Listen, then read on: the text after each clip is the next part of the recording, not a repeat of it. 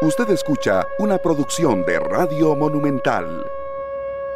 Costa Rica, ¿qué tal? Muy buenas tardes, bienvenidos a Matices. Muchísimas gracias por estar con nosotros hoy lunes, arrancando semana. Hoy con programa especial, como lo escuchaban en la presentación. Eh, a partir de hoy, durante una buena cantidad de tiempo, nuestros socios comerciales de ULACID nos acompañarán para hablar de temas importantes que nos importan a todos y a todas. Así es que yo les recuerdo que estamos en vivo en radio 935 FM, estamos en Facebook de Noticias Monumental. Esta noche el programa lo pueden ver en Canal 2 y a partir de una hora después de terminar el programa pueden descargarlo y escucharlo en línea en los servicios de podcast, Google Podcast, Apple Podcast y Spotify. Así es que gracias por estar con nosotros. Hoy invité a doña Marianela Núñez, la rectora de la ULACID, porque quiero hablar con ella de la importancia de la buena educación para la empleabilidad. Doña Marianela, bienvenida al programa, ¿cómo le va? ¿Qué tal, don Randa? Muchas gracias. Muchas gracias por estar, gracias por estar conmigo. Realmente, siempre que, que me ha acompañado Matices, ha resultado muy interesante. El 5 de octubre pasado, recién, es decir, hace 12 días, el INEC nos le, entrega al país la encuesta continua de empleo, lo que va en un trimestre móvil, ¿verdad? Y resulta que tenemos una tasa de desempleo que es del 8.8, es decir, bajó en relación con la anterior y entonces todo el mundo está muy feliz. Pero cuando le ponemos el foco a por qué bajó el desempleo, significa que es que la gente dejó de buscar trabajo, no que generamos nuevos trabajos. Es decir, hoy hay 204 mil personas que están buscando trabajo, activamente no lo encuentran. Antes eran muchas más, entonces como ya no están buscando trabajo porque se dieron por vencidas, entonces es que el desempleo baja. Y cuando uno eh, piensa en el futuro, cuando está más joven, piensa en el futuro, conseguir un buen empleo, necesariamente la única llave, la única llave es la educación, doña Marianela seguimos pensando que es la única llave más allá de cualquier otra cosa que podamos de casualidad encontrar en el mundo? A título personal, convencida y creo que esa es también la convicción de parte de ULACID, creer que la forma decente, elegante, la ética es aspirar a que las personas podamos desarrollar al máximo todas nuestras aptitudes, todas nuestras competencias y ponerlas al servicio de las empresas, de las organizaciones y por supuesto también al servicio del emprendimiento, porque no solo generamos riqueza y dinamizamos la economía por medio de la generación de empleados, también tenemos que formar espíritu emprendedor, las personas que van a venir a liderar las nuevas empresas, que van a gestionar las nuevas ideas, los nuevos descubrimientos, las nuevas patentes, pero definitivamente, don Randall, yo creo que la convicción tiene que ir en términos de que la educación es la herramienta correcta, es el mecanismo por el medio del cual las personas podemos crecer, podemos incorporarnos de forma activa en los distintos sectores de la sociedad. Y ahora también que se habla de violencia y que se habla todo, todo, de todo este tema que tenemos en el país, en donde uno ve desafortunadamente tanta gente joven muriendo en las calles o en pandillas o metidos en cosas, eh, en, grupos delictivos, pues uno se cuestiona también si estos muchachos en dónde deberían estar en ese momento y sin duda son muchachos que deberían de estar en, las, en los colegios, en las aulas universitarias, en los institutos técnicos, aprendiendo cosas para ser valiosos a la sociedad y algunas de las soluciones que se plantean en términos de seguridad ciudadana van también en el orden de generar opciones a los jóvenes para que aprendan a ser útiles, para que aprendan oficios, carreras, talleres y, y asegurarse de, de, poder también optar por la educación y las distintas carreras que se ofrecen en el mercado como una alternativa para, para mejorar las condiciones de toda la sociedad. La educación es sin duda la herramienta, es la herramienta eh, y precisamente por ser esa herramienta, don Randall y toda la gente que nos escucha, pues no es fácil, la educación no es fácil, requiere disciplina, requiere de esfuerzo, requiere de compromiso, pero bueno, de eso se trata todo en la vida, ¿verdad? Sí, claro, de hecho lo he conversado en otros programas con usted, pero ¿cómo hacemos para empatar, doña Marianela, digamos, la responsabilidad de un muchacho o una muchacha de 17 años, ¿ok? De escoger bien, porque yo le puedo decir, yo tengo 41 y tal vez ya a esta altura de mi vida logre em, percibir que efectivamente la educación es la única, la única llave a conseguir un empleo, un buen empleo posteriormente. Ok, pero tengo 41 años. ¿Cómo transmito eso a mis hijos, los que tienen que, escoger universidad eh, pronto para que puedan escoger una buena carrera, una buena universidad y sobre todo en el ejercicio diario de ese esfuerzo que se traduce justamente a través de la disciplina, doña Marianela? Eh, Randall, ahí está la clave y esa es quizá la, este, el nudo gordiano que tenemos que, que, desatar porque realmente pues los padres de familia cumplen una función fundamental. Fíjese que yo tuve la oportunidad de ya bien adulta de especializarme en administración educativa y me especialicé en todo lo que tiene que ver con servicios estudiantiles y uno de los temas fundamentales que uno estudia es el tema de cómo el principal equipo de apoyo, el primer grupo de apoyo de los jóvenes son los padres y son los padres los que tienen que modelarle a los hijos desde el principio altas expectativas. Si yo desde el chiquito, desde pequeño utilizo frases peyorativas como que no es inteligente, le cuesta, es malo en matemática, o yo le veo pocas posibilidades a usted de ser profesional, pues desde el principio ya yo sentencié a este niño. Entonces realmente todo empieza desde las familias. Voy a poner un ejemplo, bueno, pues que es mi experiencia personal. Yo tengo una hija eh, de 29 años, es médico, y ella siempre dice, yo tenía muy claro que yo tenía libertad para escoger carrera, pero de saliendo del colegio mi única posibilidad era la universidad y siempre lo tuvo claro y pudo escoger la carrera que quiso. Y, digamos, ¿Qué, quiero resaltar de esto? Que desde muy pequeña hablamos de eso, siempre hablamos de planes de vida, siempre hablamos de planes de carrera, siempre hablamos de después de esto sigue esto, siempre hablamos de la importancia de estudiar, de complementar. Entonces, eh, feo decirlo, pero es que ese es el patrón que debiéramos de tener en todas las familias y a veces lo hemos conversado. ¿De qué conversamos los padres con nuestros hijos a la hora de la cena? Eh, ¿De qué hablamos cuando vamos en el carro? Tenemos que hablar de planes a futuro. Pero si ni los mismos padres entre nosotros conversamos acerca de lo que queremos de ese hijo, acerca de qué queremos modelarle, acerca de qué patrones de vida, y cuando hablo de patrones de vida o, caminos de carrera, es porque es parte también de las cosas que hacemos acá en ULACID. Cuando los estudiantes llegan, muchas veces vienen porque el papá o la mamá nos presionó, o muchas veces vienen y tal vez la carrera no es necesariamente la que les hace clic, esa carrera con la que usted dice voy a hacer, es la carrera que me va a hacer feliz en mi vida laboral por 25, 30 años o más de 30 si corresponde.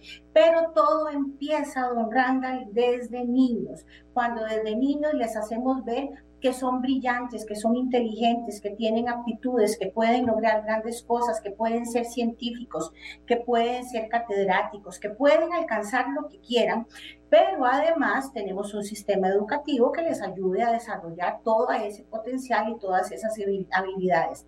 Pero por siempre yo insistiré hay dos factores esenciales. La familia, que no solo se compone de los padres, también influyen mucho tíos y algunas otras personas, porque hay familias en donde no hay profesionales de primera generación. Por ejemplo, yo soy profesional de primera generación en mi familia y dice la literatura que somos a quienes más nos cuesta porque en la familia no hay quien modele o quien inspire pero a los que tenemos esa oportunidad nos corresponde modelarle e inspirar a los otros, a sobrinos, primos, etcétera, la posibilidad de estudiar. Y otra cosa que es muy importante, y asumiendo que nos van a escuchar padres de familia, de adolescentes, siempre tenemos que saber quiénes son los amigos de nuestros hijos. Y asegurarnos que nuestros hijos compartan con grupos de amigos que tengan intereses similares, en donde el futuro sea un reto, en donde de qué vamos a vivir más adelante sea un tema de conversación, en donde hablen de intereses vocacionales, en donde hablen de que yo voy a ir a la universidad y vos qué vas a hacer, porque si hay algo que arrastra a los adolescentes en esa época tan difícil, es también un poco lo que digan los amigos, pero para mí es fundamental empezar a hablar de esto desde el principio, porque como le dije en su primer pregunta, don Randall, educa en la educación no es fácil.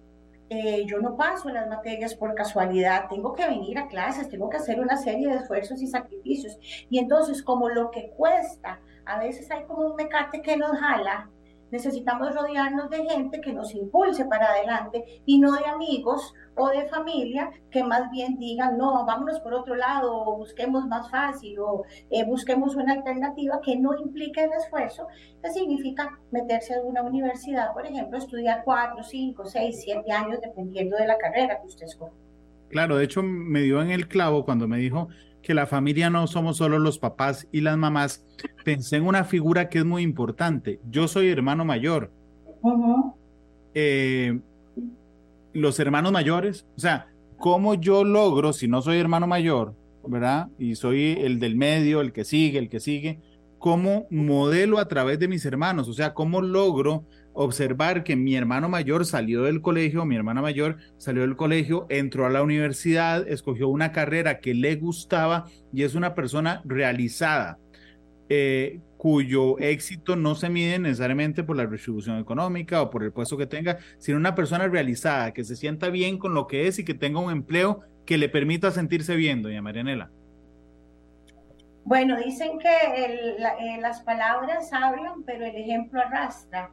Yo creo que cuando una persona transmite eh, satisfacción, alegría, quiere venir todos los días a su trabajo, encuentra en su trabajo un lugar en donde aporta, en donde es valioso, es significativo y usted siente que está haciendo algo provechoso para su empresa o su organización, eh, yo creo que esa es la mayor satisfacción posible. Hay quienes dicen por ahí que hay personas que han visto el trabajo como una carga pesada por muchos años, mientras que por el contrario otros han visto el trabajo como un placer. Yo creo que eso tiene mucho que ver con la escogencia de carrera, tiene que ver mucho con una actitud de la vida ante el trabajo, de manera que se convierta en algo que me produzca felicidad a mí y a otros y no necesariamente una carga. Y eso tiene que ver con algo que mencioné ahora y es el tema de la orientación o la selección vocacional. Es muy importante eh, acompañar a los estudiantes y acompañar todo el proceso educativo de ejemplos o, o de actividades que permitan identificar posibles roles. Es como cuando en las escuelas ve a veces uno los niños el día que se celebra, creo que es el día de las profesiones el día del trabajo, y entonces usted ve enfermeros y ve bomberos y, y ve chiquitos divinos, todos vestidos con distintos trajes. Eh, yo no sé si será el traje que más fácil tenían los papás, probablemente en mi caso yo le hubiera conseguido este, a mi hija, bueno, seguro por eso es médico, lo más fácil era conseguirle una, una gabacha y un estetoscopio, pero ciertamente hay que empezar desde chiquititos a que los niños identifiquen distintos roles, que sepan las distintas, los distintos trabajos que existen, las distintas profesiones, que se visualicen, empiecen a visualizar en qué es lo que les gusta. Y ya a nivel de selección de carrera, esto es fundamental. Esto es parte de las razones por las cuales, por ejemplo, en ULACID tenemos un programa de giras académicas. Todos los estudiantes de los bachilleratos y licenciaturas largas hacen una gira por periodo académico matriculado a distintas empresas eh, importantes eh, del país.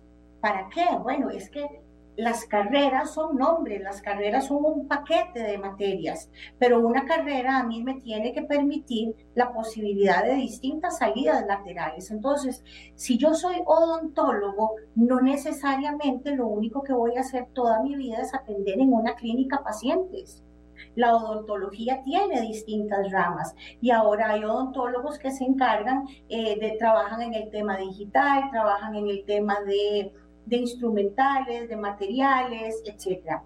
Si yo voy a hacer, por, por poner un ejemplo, este, un psicólogo. Bueno, los psicólogos tienen cualquier cantidad de salidas laterales y hay muchos que trabajan en la parte clínica y otros que trabajan en la parte comunal, organizacional. Entonces hay que darle a los estudiantes la posibilidad de identificar posibles roles porque las carreras, don Randall, además van a empezar a evolucionar este modelo tradicional de carreras que tenemos, en donde yo compro un paquete de una carrera que se llama con un nombre, llevo 40, 50, 60 materias y me gradúo con esa carrera, eso a corto plazo va a ir variando.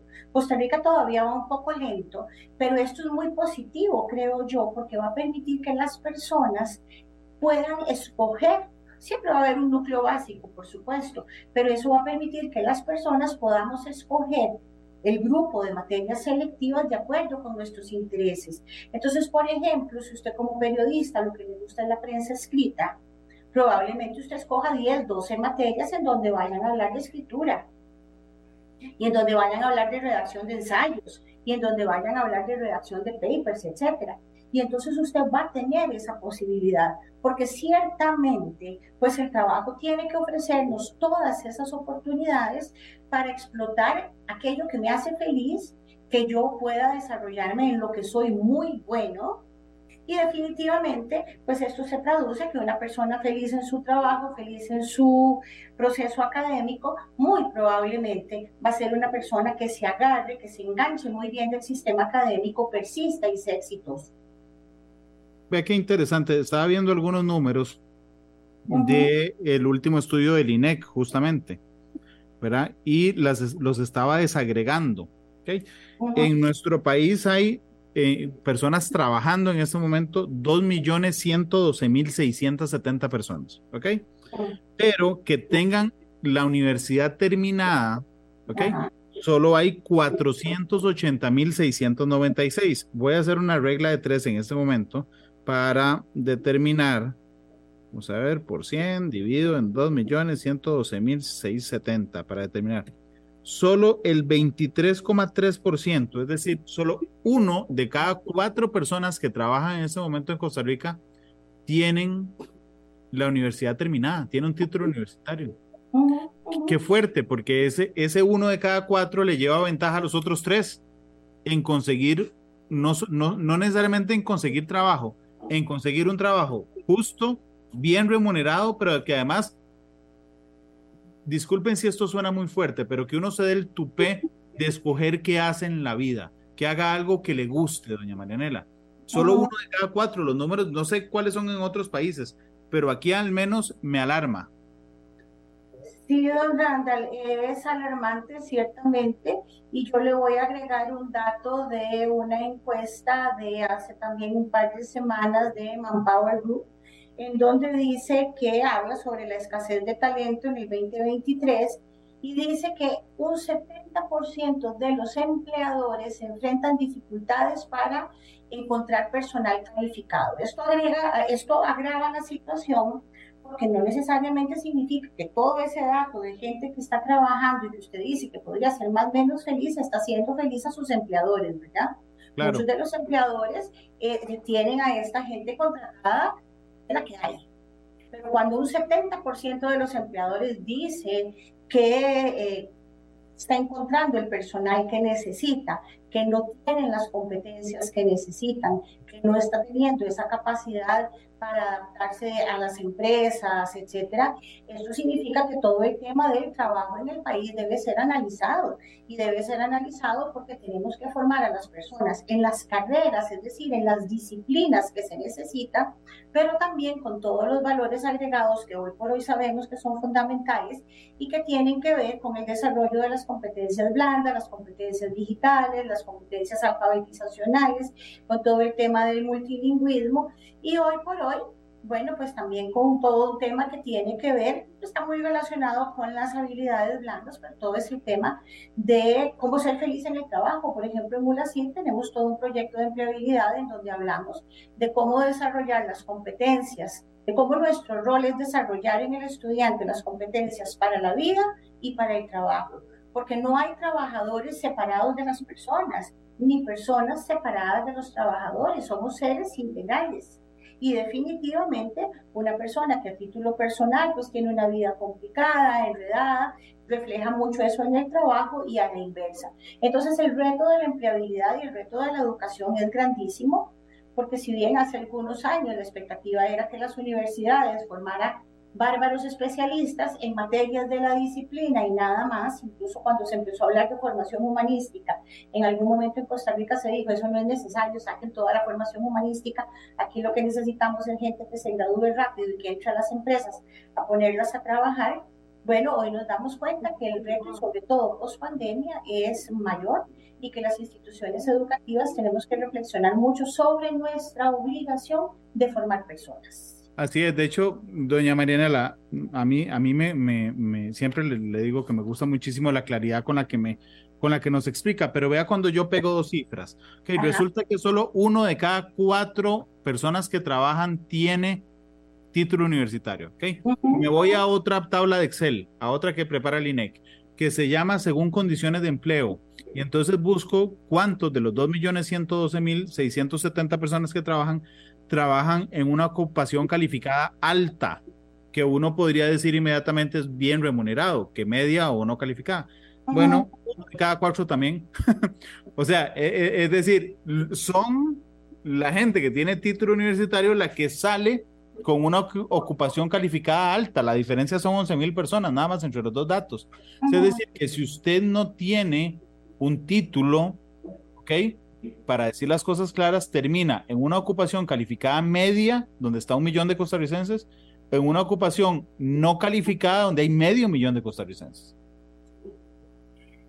Randall, fíjese que las universidades no estamos exentas del gran reto que desafortunadamente, y este es un lunar terrible que tenemos en el país, eh, con la deserción estudiantil. Sabemos que tenemos datos de deserción estudiantil eh, terribles a nivel de primaria y secundaria. Y a nivel universitario hay un gran reto.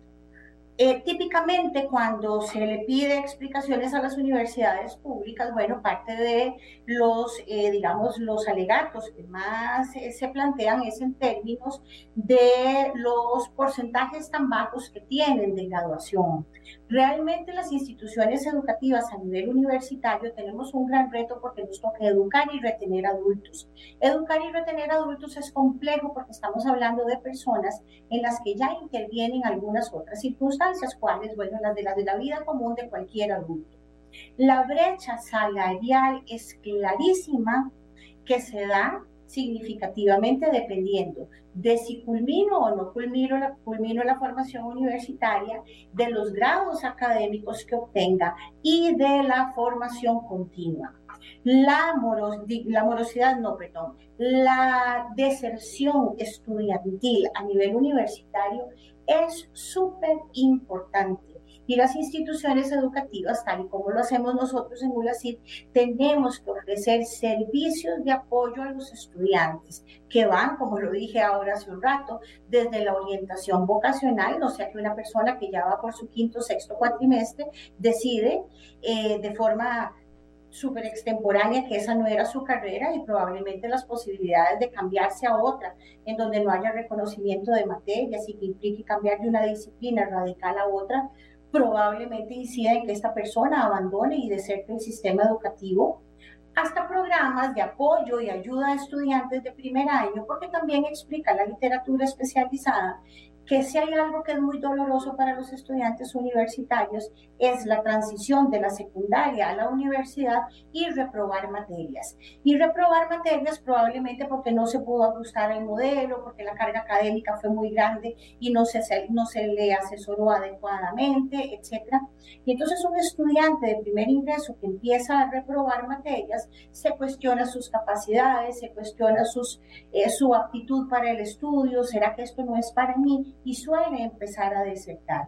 Las universidades tenemos el reto de diseñar todas las estrategias que sean necesarias para asegurar que un estudiante que ingresa se gradúa en un tiempo razonable y además tenemos la obligación de ayudarles y darle seguimiento en su proceso de colocación laboral. ¿Qué pasa? Que hay una altísima, yo no me atrevería a decir que una cifra negra, pero hay un porcentaje muy alto de estudiantes que ingresan a las universidades públicas que no sabemos a qué nivel llegan, eh, muchos que culminan los planes de estudio, pero que no completan el requisito de graduación, y es gente que quedó así, a milímetros de graduarse, pero no lo logró por un requisito más menos al que luego no se le da seguimiento, y esto en términos de éxito estudiantil es un fracaso. Recibir un estudiante y que en condiciones normales, porque hay condiciones de enfermedad, hay condiciones de situaciones familiares o personales complejas que hacen que la situación sea distinta, pero recibir en una, en una institución educativa a un estudiante y en un tiempo razonable no haberlo graduado definitivamente es un fracaso. Tenemos la obligación de diseñar N cantidad de estrategias para retenerlo, que van desde apoyo. A nosotros nos pasa ahora con los muchachos de la pandemia que vienen de haber estado encerrados muchas veces en su casa, ahora venir al aula no les gusta, prefieren andar solos, no socializar. Hay estudiantes que nos dicen, mire, yo no sé manejar el tiempo, o hay estudiantes que nos dicen, es que me pongo muy ansioso cuando en una misma semana tengo varias cosas. Bueno, tenemos un taller para controlar ansiedad, tenemos un taller para que los estudiantes aprendan a planificar y manejar el tiempo. Y usted dirá, doña Marianela, eso no es muy básico. No, no es muy básico lo agradecen y les ha servido montones porque no saben diseñar una agenda, no saben planificar cuántas horas de sueño, que es fundamental, cuánto tiempo para los amigos, cuánto tiempo para las comidas, etc. Entonces, el éxito estudiantil definitivamente se mide por esos, eh, por esos indicadores y nosotros definitivamente tenemos que asegurar de tener la mayor, eh, la mayor cantidad de graduandos, la mayor cantidad de promociones porque todo esto tiene que ver mucho con el tema también económico del país y esas brechas salariales está clarísimo, tal y como usted lo señala, que van mucho en función de la graduación. Estoy recordando que el año pasado conversamos mucho sobre un estudio del Foro Económico Mundial en donde hablaba de las carreras cortas y presentaban alguna estadística en donde señala, bueno, si bien cierto estudio no se refiere solo a carreras universitarias, existen programas técnicos y programas cortos. Ellos explicaban cómo, si no me equivoco, existía un 45% de sobresalario entre personas que completaban carreras cortas, es decir, se graduaban de programas de 12, 16 materias, versus personas que se matriculaban en universidades y no completaban el plan de estudios. Entonces, vea qué importante que incluso independientemente de lo corto o largo de un programa, la graduación, o decir, la compresión de un programa, tiene mucho que ver con que esta persona se considere ya como un técnico o un especialista en X disciplina y que para efectos salariales exista un reconocimiento que finalmente es lo que, lo que se quiere. ¿Esto qué significa? Bueno, que también una opción para muchas personas es empezar por una carrera corta que le permite incorporarse en el mercado laboral y luego seguir optando por una carrera universitaria. O por microcredenciales que le llamamos nosotros, que es ahora algo que se estila mucho, que tiene que ver con certificaciones y con valores agregados adicionales. Claro.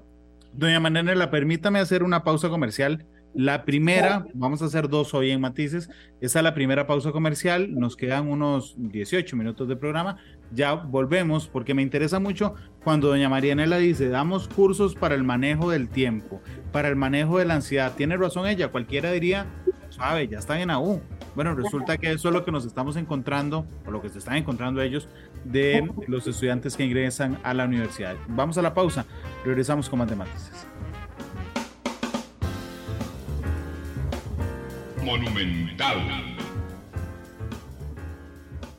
Radio de Costa Rica, gracias por estar con nosotros. Regresamos a Matices, doña Marianela Núñez, la rectora de la ULACID, nos acompaña hoy. Estamos hablando de la importancia de la buena educación para la empleabilidad. Me decía ella antes de la pausa comercial que incluso han generado cursos que tienen que ver con el manejo del tiempo y manejo de la ansiedad. Y decía yo antes del, del corte que uno puede decir, bueno, pero suave, ya están en AU. Bueno, pero resulta que más allá de que estén nominalmente o no nominalmente en la U, lo que encuentran en la práctica, doña Marianela, es que eso falta y por lo tanto las, las instituciones responsables, como la, la ULACID, pues tendrá que corregir también eso o llenar también ese espacio con el fin de lograr buenos profesionales. Sí, sin duda. Nosotros, si quiero hablar entonces, este, eh, enfocar esta consulta, don Randall, hablando de una estrategia que en hemos creado nosotros ya desde hace bastante tiempo habíamos incorporado en la mayor parte de nuestros planes de estudio un curso que se llama Salud, Deporte y Bienestar. Y usted dirá, ¿por qué gente de carreras de ingenierías o de ciencias de la salud o del área de ciencias sociales tiene que llevar un curso que se llama Salud, Deporte y Bienestar? Bueno, porque es fundamental, como que ya dije, porque el ser humano es integral y porque hemos venido dándonos cuenta que nuestros estudiantes, adolescentes, tienen malas prácticas en el tema del cuidado preventivo de su salud, en el tema de malos hábitos de estudio, malos hábitos de em, alimenticios, malos hábitos de sueño. No, sin duda, no podemos negar a nivel país una alta incidencia de estudiantes que inician su vida sexual eh, muy jóvenes y con algunos problemas eh, en materia de prevención, tanto de enfermedades como de, enfermedades como de embarazos. Y también tenemos estudiantes con prácticas eh, de autolesión, con serios problemas de salud mental porque es parte pues, de la realidad y por otra parte es un poco el resultado de la generación post pandemia que ha permanecido eh, en las condiciones que ya todos sabemos y que empezamos a ver los resultados ahora. También hemos diseñado precisamente como respuesta a toda esta realidad una, un departamento que llamamos el Student Health Center, en donde estamos ofreciendo servicios médicos de nutrición y psicología para todos los estudiantes de la universidad porque esta necesidad de ser atendidos, de tener con quién conversar, de quién me escuche, de quién me ponga atención, la hemos evidenciado de forma. Cuando los estudiantes llegan y les preguntamos, ¿por qué está faltando a clases? Bueno, porque no tengo motivación. Eh, ¿Por qué venís una semana sí y otra no? porque no, porque como ya falté, me da miedo que opinen algo de mí o por X o Y razón. Otro aspecto que es importante es que ya estamos empezando a combinar modelos híbridos en donde, algunos cursos son presenciales y algunos cursos son virtuales. Y estamos teniendo algunas tendencias de alumnos que quisieran solo modalidad presencial bueno, ¿por qué? Porque no quieren eh, que estar en sus casas y otros que más bien querrían todo virtual para seguir encerrados en sus casas y no tener contactos con otros y otros muchos que se mueven fácilmente por el mundo sin ningún problema porque son chiquillos más resilientes y que han logrado, digamos, superar todas estas adversidades. Cuando usted le pregunta por qué no hizo un trabajo, por qué no me logré organizar, porque se me juntó todo y no pude eh, trabajarlo. Bueno, ahí es donde los grupos de apoyo son fundamentales. Nosotros tenemos especialistas que precisamente pareciera que desde algo muy básico como montar una agenda, pero es que don Randall parece mentira, algo que por lo menos en mi época era como tan normal como montar la agenda. Eh, no sé, yo tenía una hojita eh, el horario de estudio y en los huequitos yo sabía qué tocaba y me hacía para exámenes me hacía una hojita simple en donde yo decía 14 horas tal materia, duermo 7, etc. Y se la terminaba memorizando, ¿verdad? Claro, y para mí era aquí como la letra escarlata, este, eso era obligatorio, era mandatorio. Parece mentira, pero no logran hacer una agenda. Entonces, todo eso es lo que los estudiantes requieren que les ayudemos.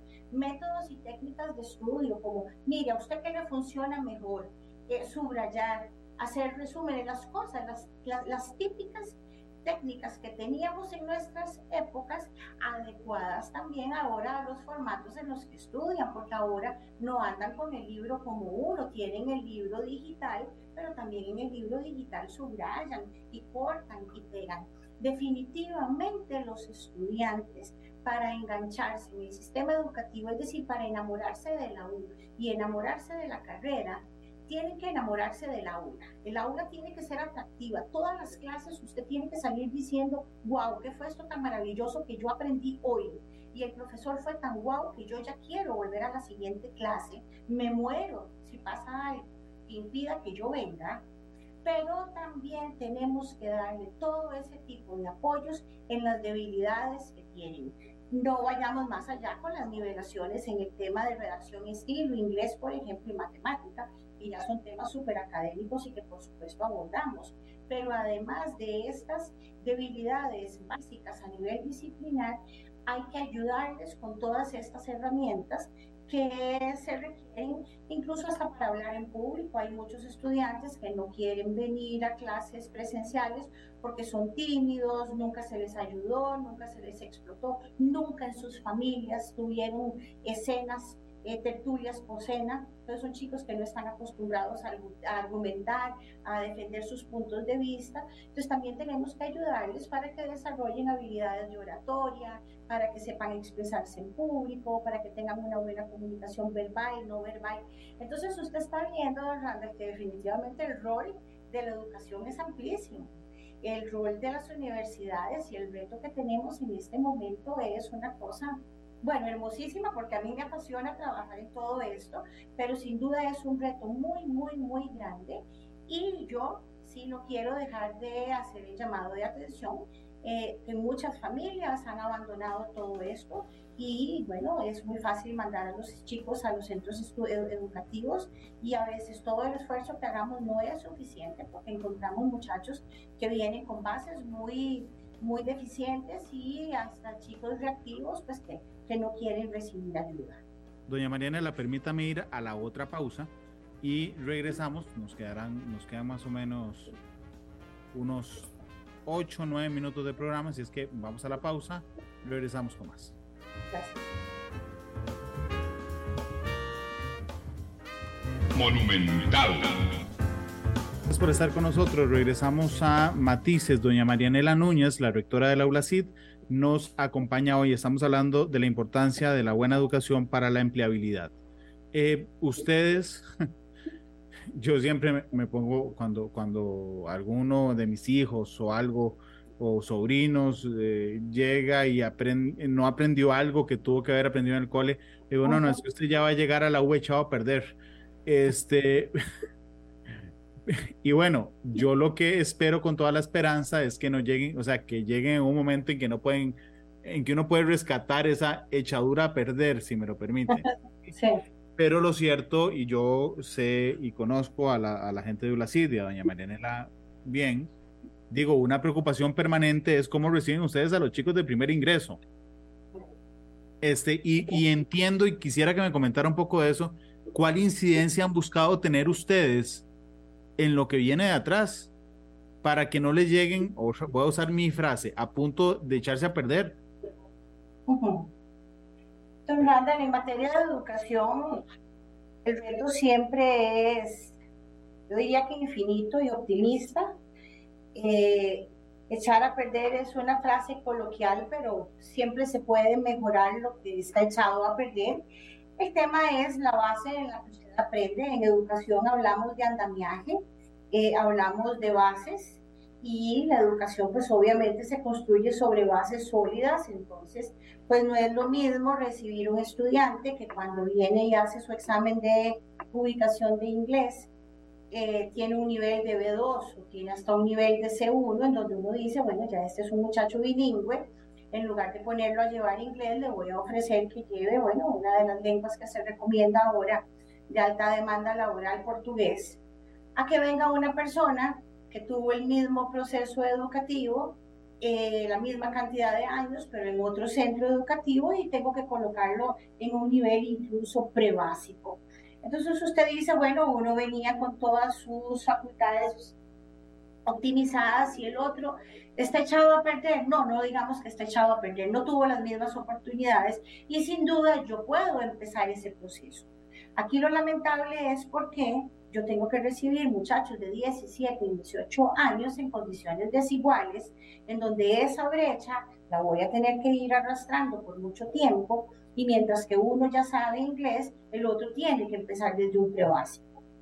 ¿Que el que empieza del prebásico puede llegar al nivel del otro? Sí, claro que sí, solo que con más tiempo y más esfuerzo. Igual pasa con matemática vienen muchachos de estudiantes de colegios privados, hay que decirlo, pues es la realidad, y ellos vienen con un nivel de calificaciones y con una ubicación que les permite eh, superar el nivel de precálculo y bicálculo, por ejemplo, entran al curso de cálculo 2 o ya entran a, cursos más avanzados. Mientras que vienen otros estudiantes de que tengo que mandarlos a precálculo porque tuvieron una pésima formación. Eh, entonces, yo diría que más que tratarse de echar a perder, se trata de brechas en donde no puedo llevar a gente igual con los mismos niveles y desarrollarlos, digamos, con la misma velocidad o con el mismo nivel de progresión. Pero que se puede, se puede. Y se puede si las instituciones educativas les damos las herramientas para nivelarse, pero con una clara, una cuestión que es súper obvia, ¿verdad? Es una verdad evidente. Siempre y cuando esta persona tenga la aptitud para enfrentar ese desafío, porque no lo va a lograr eh, porque le abrí el cerebro y le, le metí los libros, no lo va a lograr sin esfuerzo.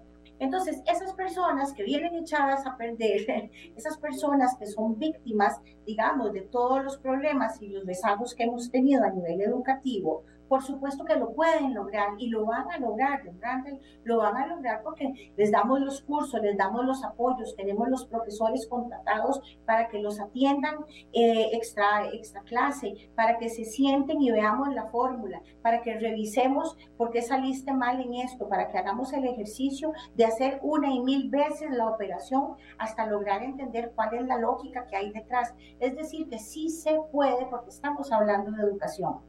Y en educación, si la persona aporta y el sistema educativo está diseñado para hacerlo, lo vamos a lograr.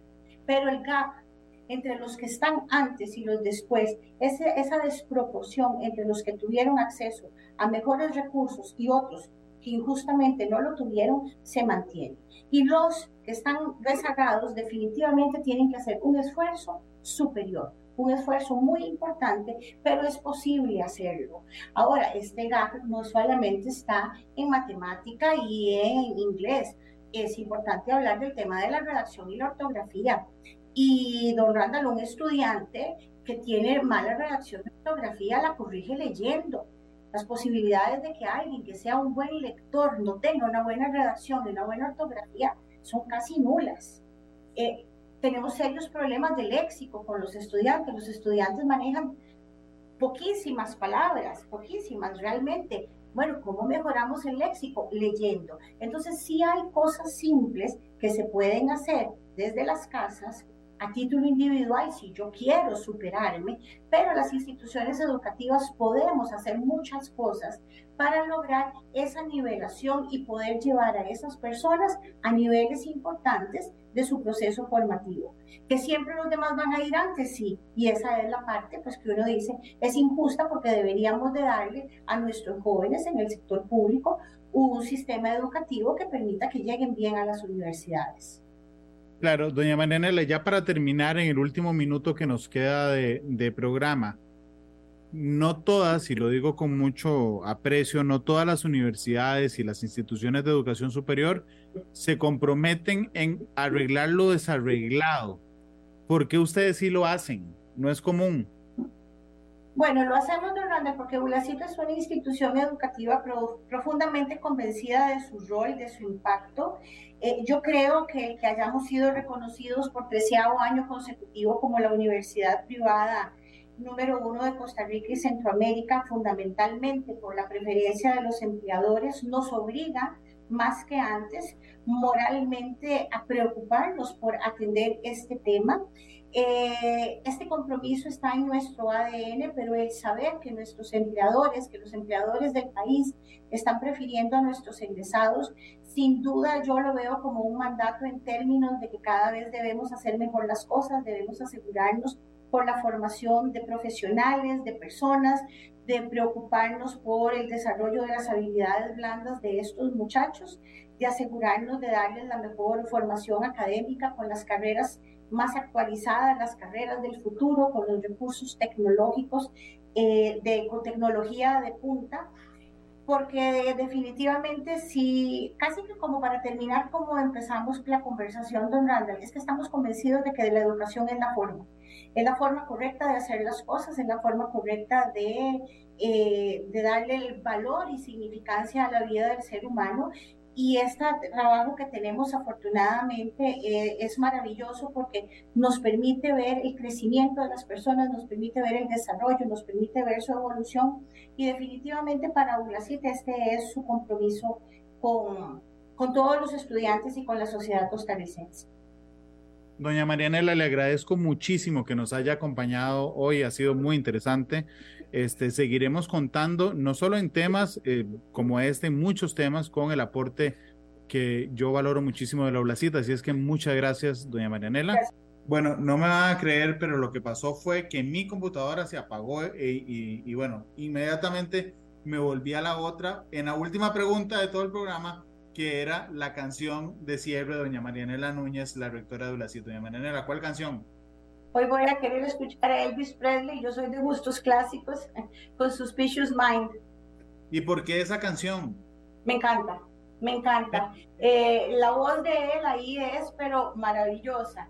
Y cuando entran los coros, este, es como, a mí me fascina y viera que de vez en cuando la pido aquí cuando, eh, cuando hay, estoy con estudiantes y todo la menciono y ni siquiera conocen a Elvis Presley. No. otro, otro gap en nuestra educación media. Gracias, y yo, y yo sí conozco a Bad Bunny y lo escucho y hablo con ellos de Bad Bunny, entonces debería hacer el, el, el, esfuerzo. Muchas gracias, don Randall. Gracias, don Mananela. Un Gracias a todos. Gracias, gracias a ustedes que nos acompañaron. En una hora estará disponible este Matices para todos y que lo escuchen a través de podcasts en Spotify, Google Podcast y Apple Podcast. Feliz tarde. Hasta luego. Gracias. Este programa fue una producción de Radio Monumental.